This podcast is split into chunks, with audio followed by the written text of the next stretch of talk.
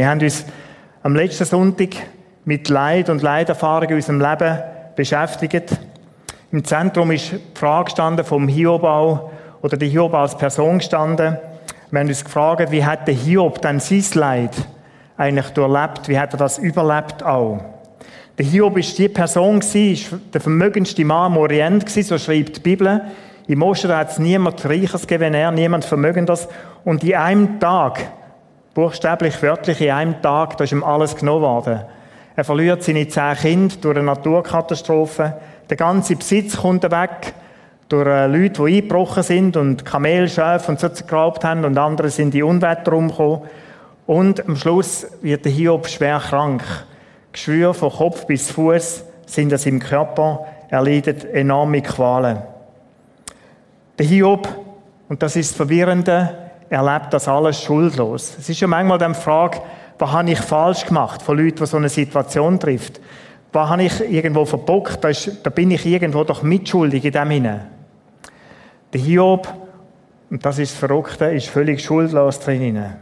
Ihn trifft einfach das Schicksal.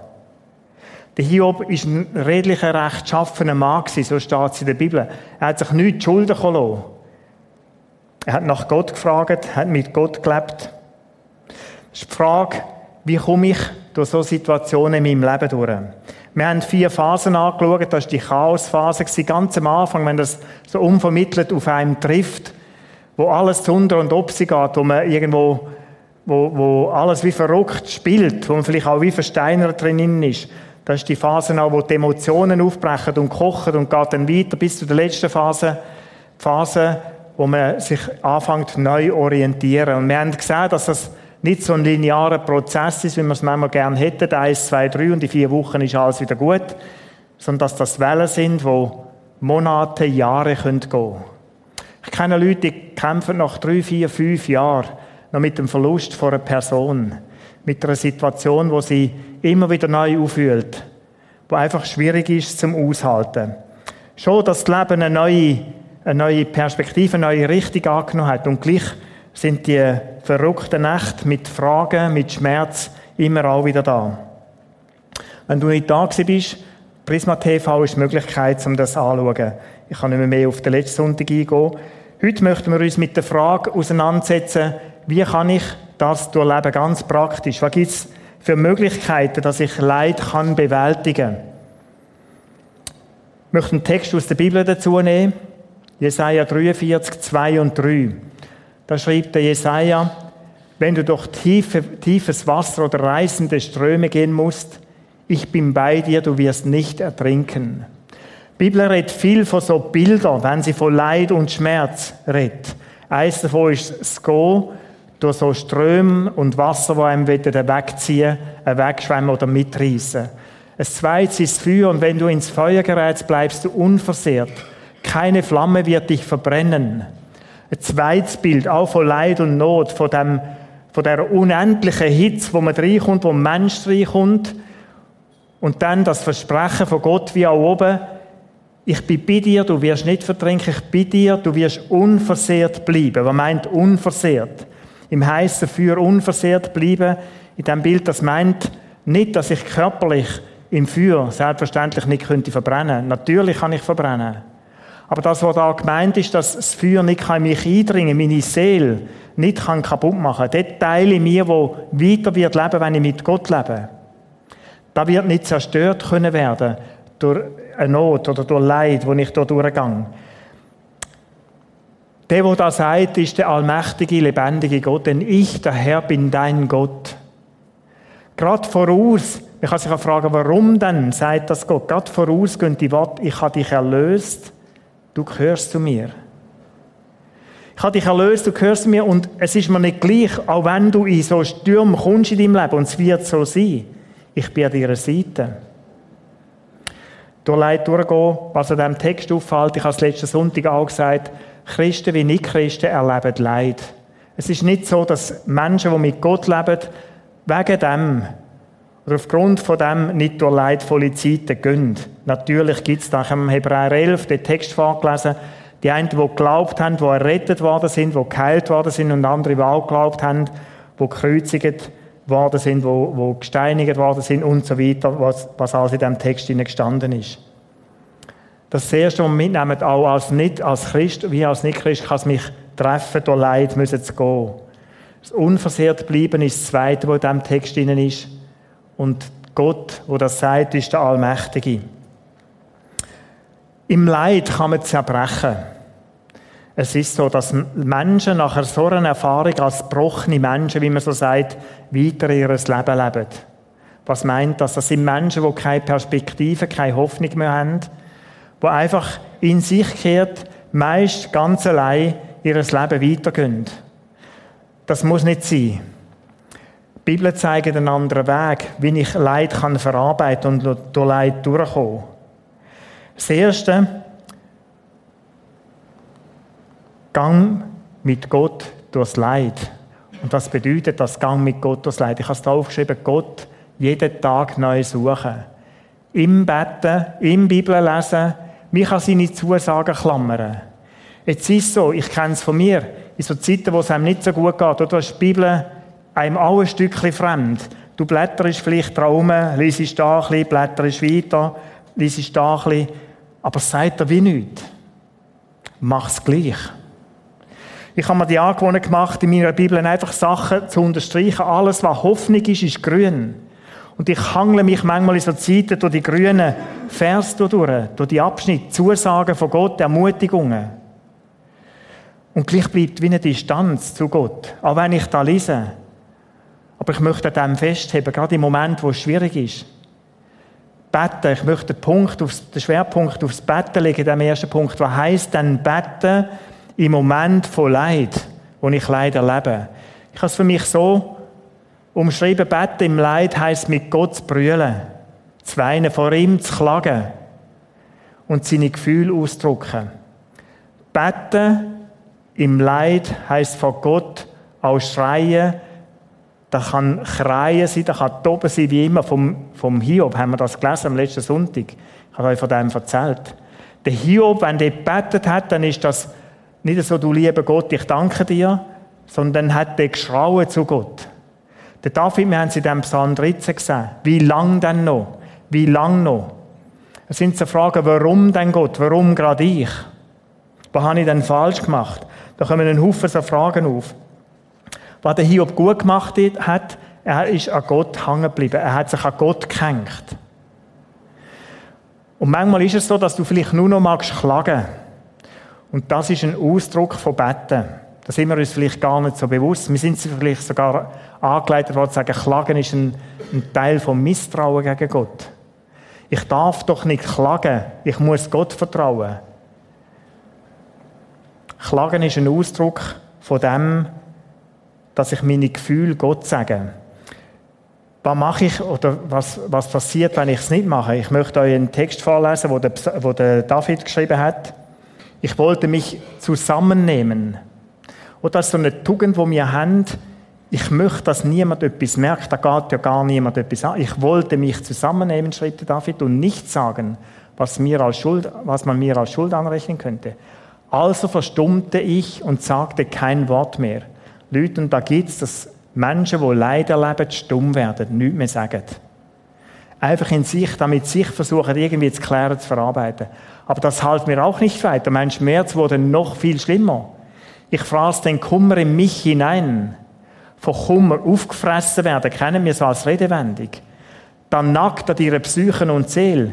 Je mehr ich darüber nachgrübelte, oder mir angefangen Fragen stellen, grübeln, warum, wieso Gott, warum gerade ich?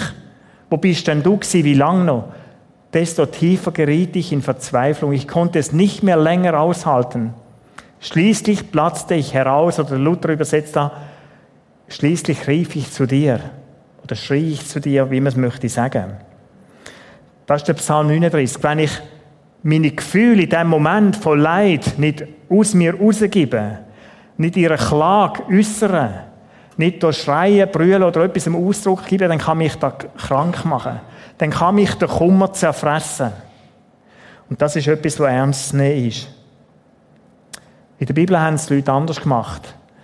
Der Hiob, wie verschiedenste Psalmschreiber, wie der Jeremia im Klagelieder, in dem ganzen Buch Klagelieder, die reden von dem, oder haben ihren Klagen Ausdruck gegeben, ihrem Leid Ausdruck gegeben, indem dass sie zu Gott geklagt haben. Wir möchten miteinander jetzt den Psalm 13 nochmal anschauen, wo wir am Anfang als Lied gesungen haben. Was beinhaltet eine Klage oder so ein Klagepsalm? Ich habe das angeschaut und möchte euch das an diesem Psalm zeigen. Es ist so, dass nicht alle Psalmen immer alle Elemente enthalten, aber doch einige davon. Das erste, was auffällt, ist die Gottklage. Ich klage zu Gott. Ich möchte es euch da in diesem in diesem Vers auch gerade vorlesen, was da drin ist. Herr oder Gott, hast du mich für immer vergessen? Wie lange willst du dich noch verbergen? Das ist Klage, wo der, wo der David an Gott richtet. Etwas, wo er ihm gegenüber klagt und aussucht, Gott, wie lange willst du dich noch verstecken? Oder andere Psalmschreiber haben geschrieben, Gott, wie lange schlafst du noch? Oder schlafst du denn? So als Frage, als Anklage an Gott. Wie lange willst du dich verbergen, bis du dein Gesicht mir wieder zeigst? Ein zweiter Teil in der Klage ist die Ich-Klage. Ich erzähle Gott, wie es mir geht. Ich gebe meinen Gefühl Ausdruck. Ich schreibe da, was ich empfinde, wie sie mir innen aussieht. Da drinnen sind die Fragen. Da drinnen sind Gefühle von Trauer, von Wut. Da drinnen sind so Sachen, wo, wo ich schreibe, wie dunkel dass sie mir innen aussieht. Das hat Platz bei Gott. Wie hat sie David da gemacht? Wie lange noch sollen mich die Sorgen quälen? Soll der Kummer Tag für Tag an meinem Herzen nagen? Eben, ich Kummer fast aufgefressen werden. Gott, ich erlebe das so. Und der Psalmschreiber schreibt dann, dass so in dieser sogenannten Ich-Klage. Dann kommt ein weiterer Teil, das ist die Findklage. Das ist ein Teil, der nicht in allen Psalmen so vorkommt, in diesen Klagepsalmen. Aber der David ist da umgeben von Finden, wo ihm das Leben schwer machen. Und so schreibt er dann das Gott, oder das, klagt das Gott. Wie lange dürfen meine Feinde mich noch bedrängen? Das ist eine Frage an ihn. Gott, ich bin Spielball bei denen. Siehst du da nicht? Greif doch endlich ein. Jetzt befinden, da muss man nicht nur andere Menschen denken. Finden können auch Strukturen sein.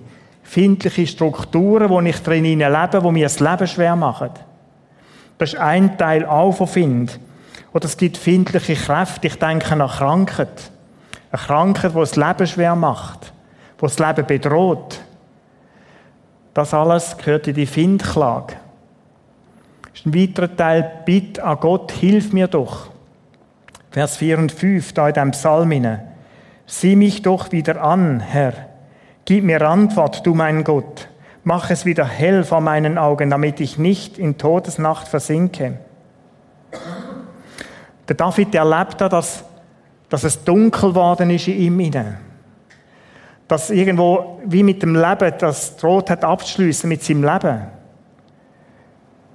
Mach's wieder hell. Herr, gib mir Antwort. Und dann kommt der letzte Teil in diesem Klagepsalm, das Vertrauensbekenntnis. Ich setze meine Hoffnung neu auf dich, doch ich verlasse mich auf deine Liebe. Ich juble über deine Hilfe. Mit meinem Lied will ich dir danken, Herr, weil du so gut mit mir gewesen bist. Er erinnert sich, Psalm 103, wie gut Gott war in früheren Zeiten. Und das sagt der Gott wieder. Wir sehen in dem Auf und Ab von diesen sechs Vers, wie das sehr turbulent ist. Das Klagen, das Anklagen von Gott, erzählen, wie es mir geht, bis hin zu dem Wunsch, ich wünsche dir oder ich weiß es Gott, du wirst mir wieder helfen.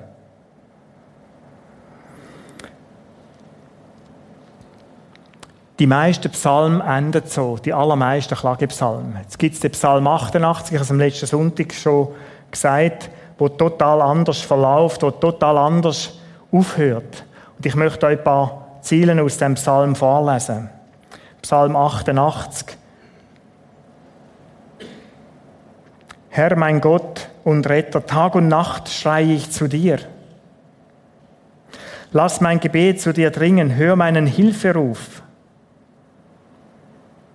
Alle meine, mit mir sei es aus, die Kräfte schwinden mir tatsächlich, ich kann nicht mehr. In den tiefsten Abgrund hast du mich gestürzt. Dein Zorn drückt mich zu Boden.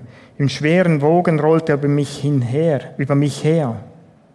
Das ist ein Mensch, der den Eindruck hat, das ist nicht der David, sein Korachiter, Sohn von der Korachiter steht da, wo die geschrieben haben, dass sie den Eindruck haben, das ist Gottes Zorn, wo sie das alles erleiden lässt. Ich bin im Elend gefangen und finde keinen Ausweg. Vor Schmerzen wird mir schwarz vor Augen. Tag und Nacht schreie ich zu dir. Musst du dir mal vorstellen, Tag und Nacht ein Mensch, Menschen, die zu Gott schreien. Wir sind uns das in unserer Wohlfühlgesellschaft gar nicht gewohnt. Dass Menschen aus Not, aus Elend schreien. Dann geht das weiter. Ich aber schreie zu dir, Herr, jeden Morgen bestürme ich dich mit Bitten. Warum hast du mich verstoßen, Herr? Warum vergibst du, warum verbirgst du mich, dich vor mir? Solange ich denken kann, bin ich gequält und dem Tod nah. Du erschreckst mich, sodass ich fast irre werde. Und dann kommt der letzte Vers.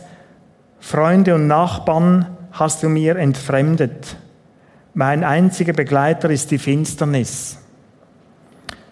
Punkt, fertig, Ende Psalm 88. Wie gesagt, das ist der einzige Psalm, der so endet und ich bin froh, dass der Psalm uns auch überliefert ist. Dass nicht überall das Muster ist von, es kommt dann wieder gut. Leute, es gibt den Moment, wo es nicht mehr gut kommt wo einfach die Finsternis da ist. Alle haben sich entfremdet, wie er da schreibt. Meine Nachbarn haben sich von mir abgewendet. Ich bin völlig allein. Und das passiert Menschen, dass es ganz dunkel wird in ihrem Gemüt, ihrer Psyche, ihrer Seele, bis hin zum Todeswunsch, bis hin vielleicht auch zum Suizid. Menschen, die mit Gott leben, die ihm vertraut haben, aber wo das Leid, wo sie trifft, so mächtig, so stark worden ist, dass sie nicht mehr haben mögen, dass ihre Psyche zugemacht hat. Und dann ist die Frage von uns, die zurückbleiben, was passiert mit so einem Mensch? Was passiert mit Leuten, die sich im finalen Schluss das Leben nehmen? Nicht aus Lust, da macht keiner aus Lust. Da macht niemand einfach aus einer Gemütslage raus. Es sind Leute, die keine Zukunft, keine Perspektive mehr sind.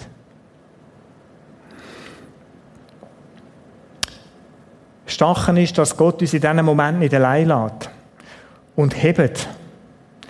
Ich bin ganz sicher, wenn Gott zusagt in dem Jesaja 43 Text, deine Seele wird nicht verzehrt werden, versenkt werden.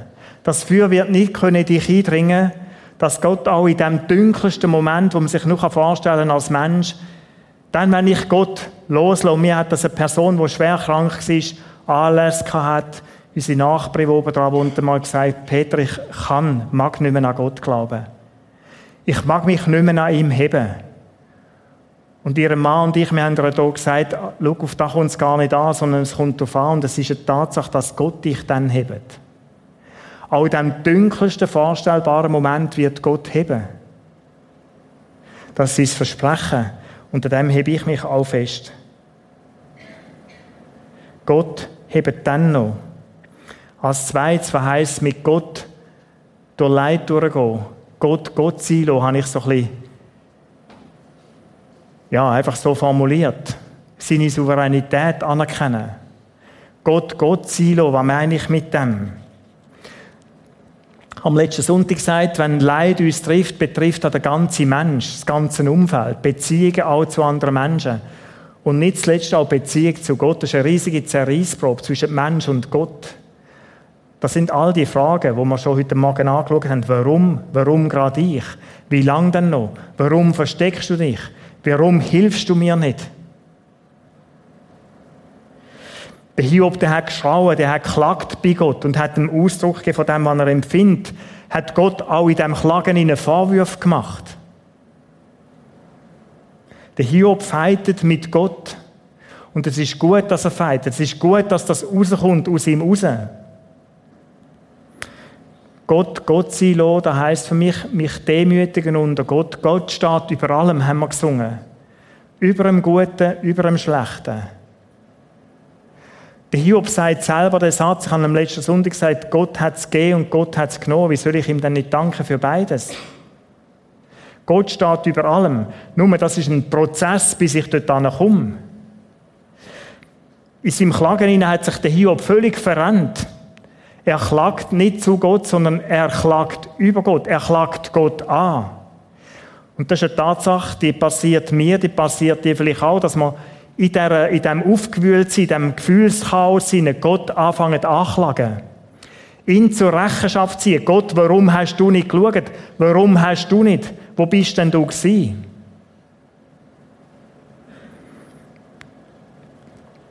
Mit Gott das Leid gehen heisst Gott Gott sein lassen. Wir können unter seine Souveränität beugen. Wie war das beim Hiob? Gott hat zum Hiob geredet. Gott hat 28, oder der Hiob hat 28 Kapitel lang gefeitet mit Gott. Und dann fängt erst dann fängt Gott an reden im Kapitel 38. Bis dann sagt Gott gar nichts. Und ist nur eine Redeabhandlung von seinen Freunden und dem Hiob und Gott und dem Hiob mit Gott. Aber Gott hat bis dahin nichts gesagt. Dann ergriff der Herr selbst das Wort und antwortete Hiob aus dem Sturm heraus. Er sagte zu ihm, wer bist du, dass du meinen Plan anzweifelst, von Dingen redest, die du nicht verstehst? Nun gut, steh auf und, zeig, und zeige dich als Mann. Ich will dich fragen, gib du mir Bescheid oder gib du mir Antwort. Also Gott zum sagt zum Hiob, okay, okay, komm, lass mal miteinander reden, aber leg zuerst Hosen an. Der Luther Übersetzer, umgürte dich mal, oder? Steh mal als Mann vor mich an. Dann können wir schon mal feiten. Ich habe ein paar Fragen an dich, Hiob. Gott macht da nicht, um den Hiob klein machen sondern möchte ihm die Relationen zeigen zwischen Gott und Mensch. Wo warst du denn, als ich die Erde machte? Wenn du es weißt, dann sag es mir doch.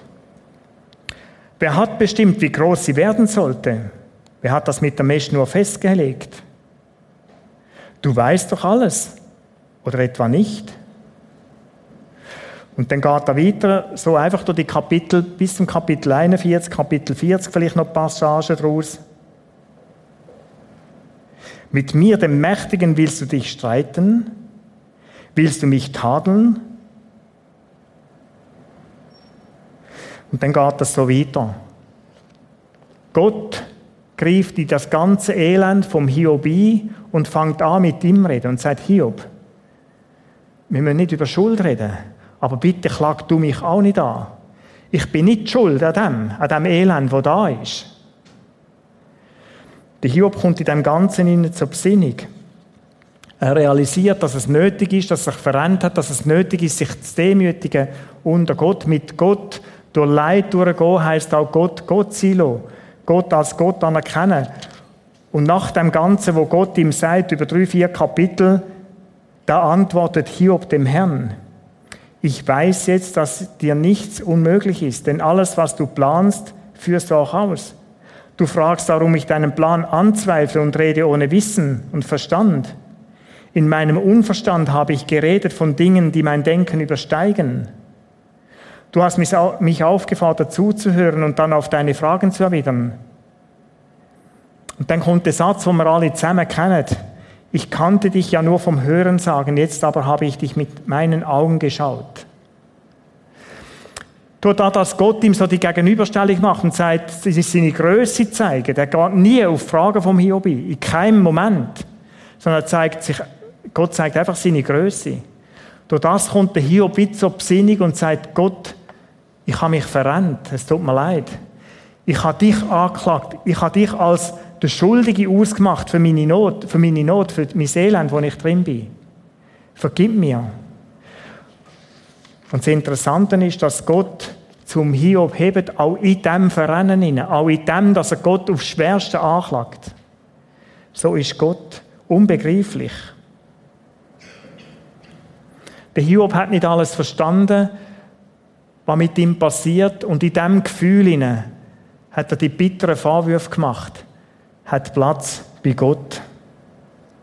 Das Dritte, ich habe so eine Klammer gesetzt, Gott neues Vertrauen aussprechen. Oder Gottes Vertrauen aussprechen. Auch das ist ein Prozess durch Leid durch. Es gibt die Menschen, es gibt die, ich habe es am letzten Sonntag gesagt, am Anfang vom Hiob, oder Gott hat es genommen, Gott hat es gegeben, Gott hat es genommen, gepriesen sei der Herr. Da gibt es ganz wenige Exoten, die das so sagen können. Wunderbar, wenn das so ist. Die Mehrheit von uns allen reagiert völlig anders, nämlich völlig menschlich. Gott ist für uns nicht mehr der vertrauenswürdige Partner. Und es braucht den Fight mit Gott, das Festheben an Gott, dass Gott wieder eine vertrauensvolle Größe wird. Ich und der Reto, andere, wir sagen manchmal zueinander, wir müssen wieder zurück ins Vertrauen finden. Und manchmal erleben wir unsere Situationen, die herausfordernd sind, dass wir selber anfangen zu operieren und kämpfen. Und merken, wie wir uns da zu Tod strampeln. Wie es nicht zielführend ist. Und wenn wir in Leid anfangen, selber strampeln und kämpfen, dann merken wir, dass uns das innerlich kaputt macht, dass wir nicht durchkommen. Immer wieder ins Vertrauen zurückkehren. Von dem redet Psalm auch, im Psalm 42, Vers 6.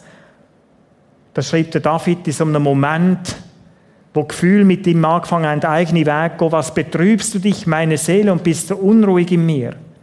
Also er fängt an mit seinem Inneren, mit seinem Herz, mit der Denkzentrale reden.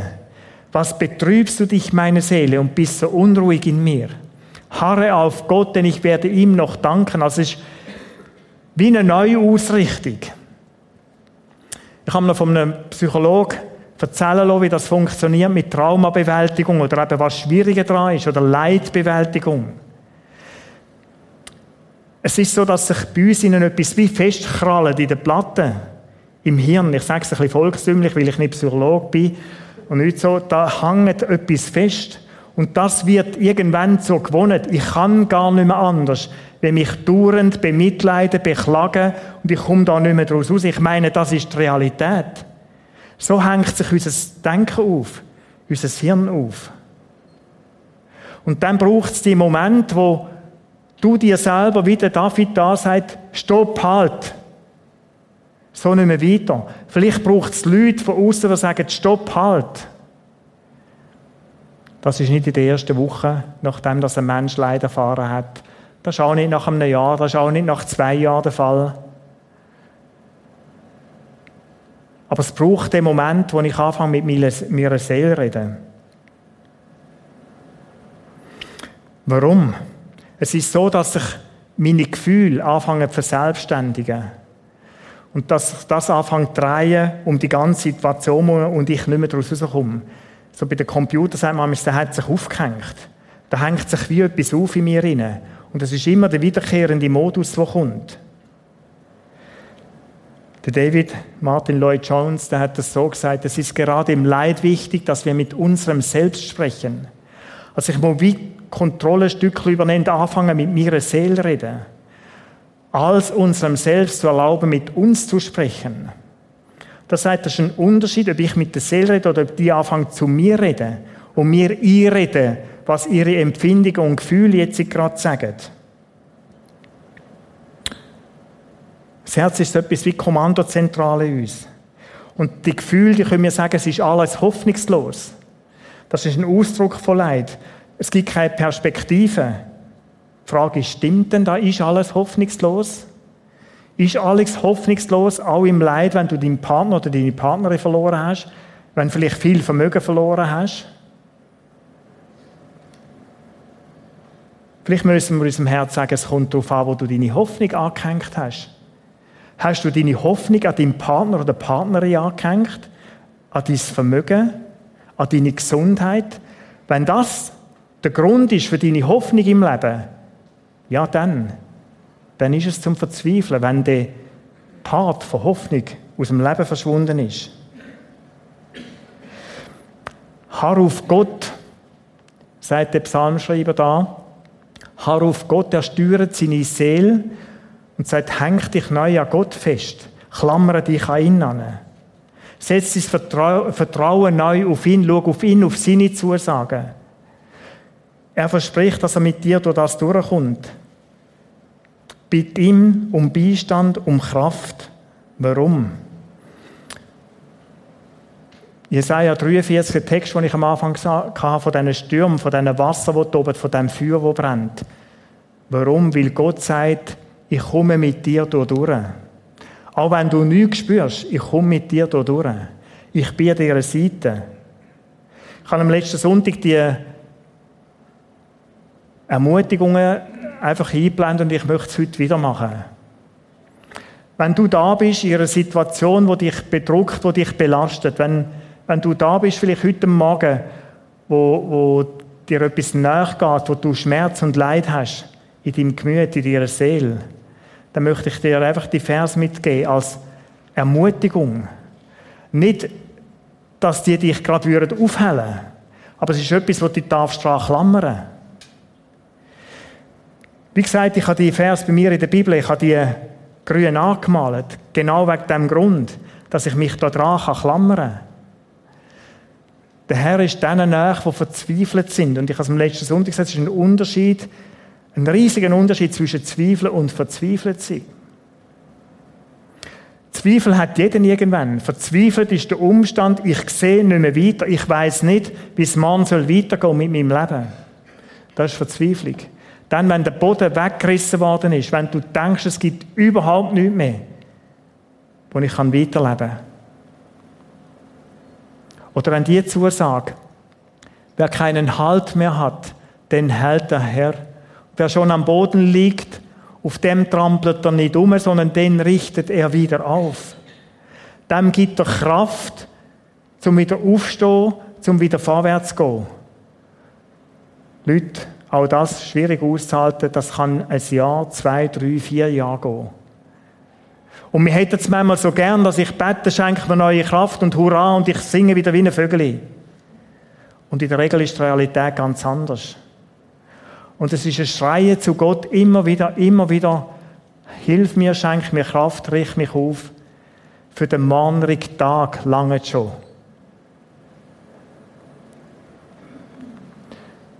Er heilt den, der innerlich zerbrochen ist und verbindet seine Wunden. Gott sieht die Wunde, sieht den Schmerz und er verbindet sie. Er nimmt sich dem an. Und dann möchte ich den Text aus dem Jesaja heute dazu nehmen, kurz einen Moment da verbleiben, das geknickte Rohr. Wir kennen das alles, wenn wir so über ein Ährenfeld laufen, dass da manchmal so Ähren wie umbogen sind.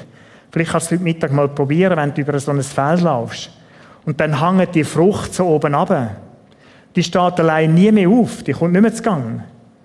Und das hebräische Wort, wo da, wo da beschreibt, was da passiert, das geknickte Rohr, das meint, dass im Korn inne, ihre Ähre inne, in dem Halm inne, dass da ein Lebensnerv gebrochen ist. Also die Pflanze ist im Tod geweiht. Das meint, umschreibt eigentlich das hebräische Wort, wo von dem schreibt. Da wird keine Blüte, keine Frucht mehr wachsen. In dem hinein ist es Gott und in dem Psalm, wo wir vorher gesagt haben, er heilt und verbindet und macht das Wunder möglich, dass es gelingt, zum weiter leben. Nochmal, es gibt auch Menschen, es gibt Christen, die das nicht erleben wo die Perspektive, die Hoffnung nicht mehr finden in ihrem Leben. Auch die haben Gott und mit ihnen ist Gott. Jesus ist gerade im Leid, im Leiden bei uns drin. Dann, wenn wir am Boden liegen und nicht mehr können. Er weiß, wie helfen. Und darum, ich habe das nochmal eingeblendet vom letzten Sonntag. Wend dich im Leid, im Schmerz nicht von Gott ab. Das ist ziemlich das Dümmste, was du machen kannst. Weil es ist enorm gefährlich, im Leid sich selber aufzuhalten, sondern wend dich Gott zu. Wend dich im Leid und Schmerz nicht von Gott ab, sondern zu ihm an. Er ist und bleibt an deiner Seite.